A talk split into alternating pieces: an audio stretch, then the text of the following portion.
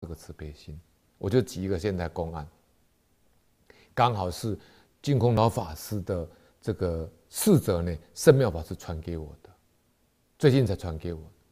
我们知道，在非洲呢有一个索马利亚，他们的海盗是全世界有名的，啊，那么标题就是什么？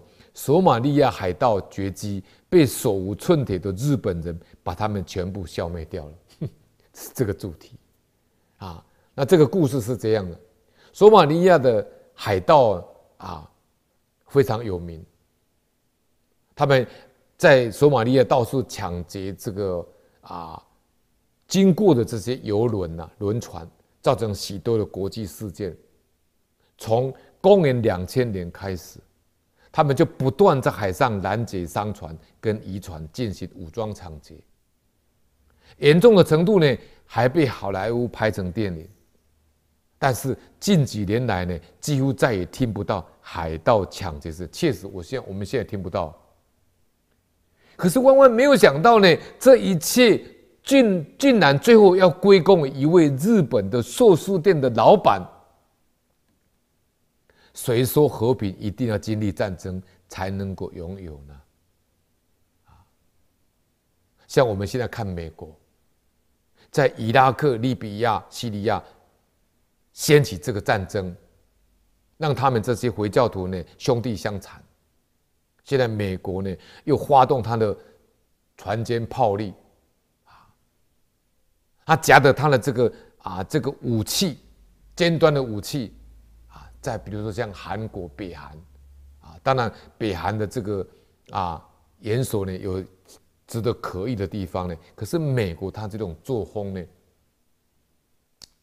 这种。武力决定一切的这一种啊，这一种残暴的这种做法呢，其实不能够带来和平的。我们从这个索马利亚的海盗被日本人呢降服，我们印证这段经文：物虽自猛之毒，亦有可感可化之处，确实是没有错。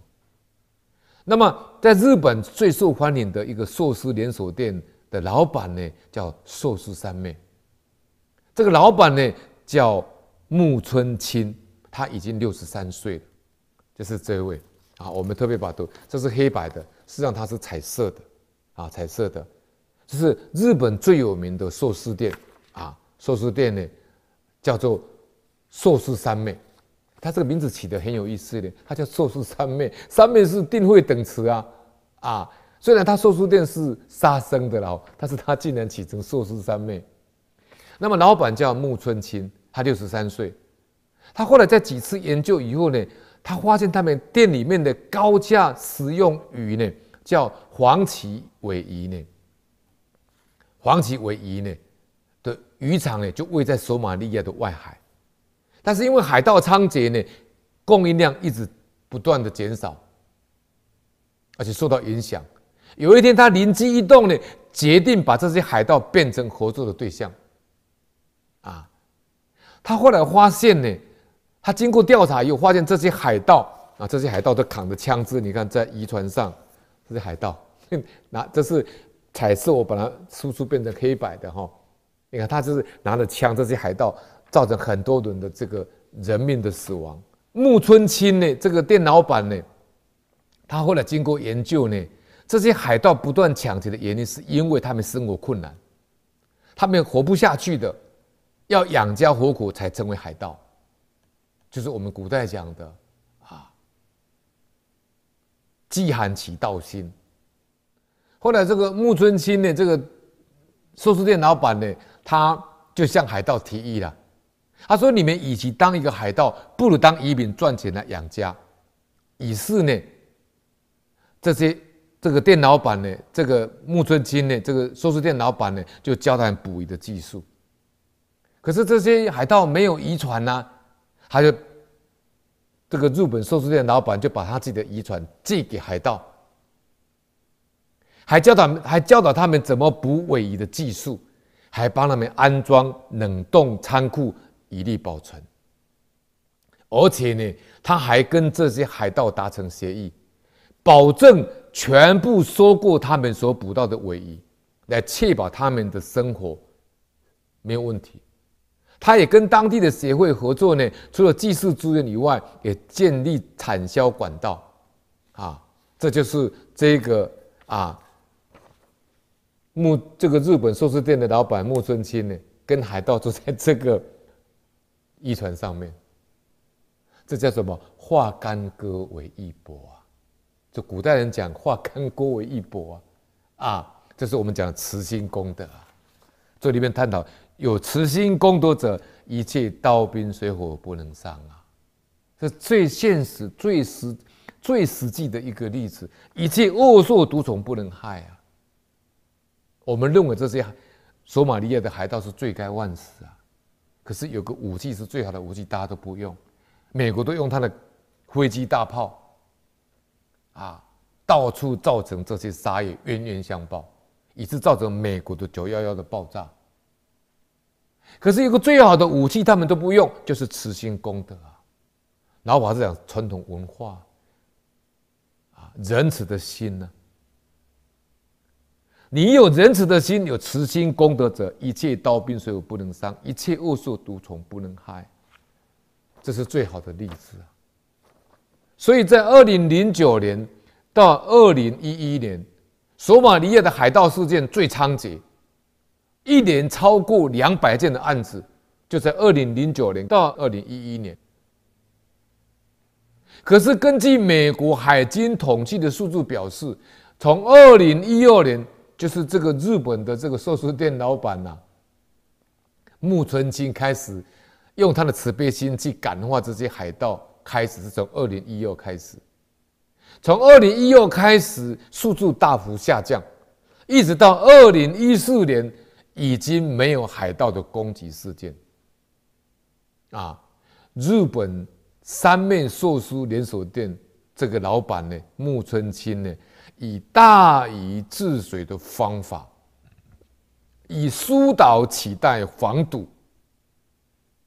以和平共处代替消灭慈悲感化啊！所以他们说呢。这位木村清呐，这位店老店老板呢，最资最有资格获得诺贝尔和平奖。以前呐、以前各国为了索马利亚的海盗问题啊，例如美国、北约组织、欧盟、俄罗斯、日本、中国，都派了军舰去保护他们自家的渔船，但是木村清的方式却根本解决海盗的生活问题。对此，啊，海盗们他们必须面对啊军舰的威胁，可是木村清提供了他们不用冒险就可以养家活口的方式。当然，这些人就选择当移民而不当海盗了。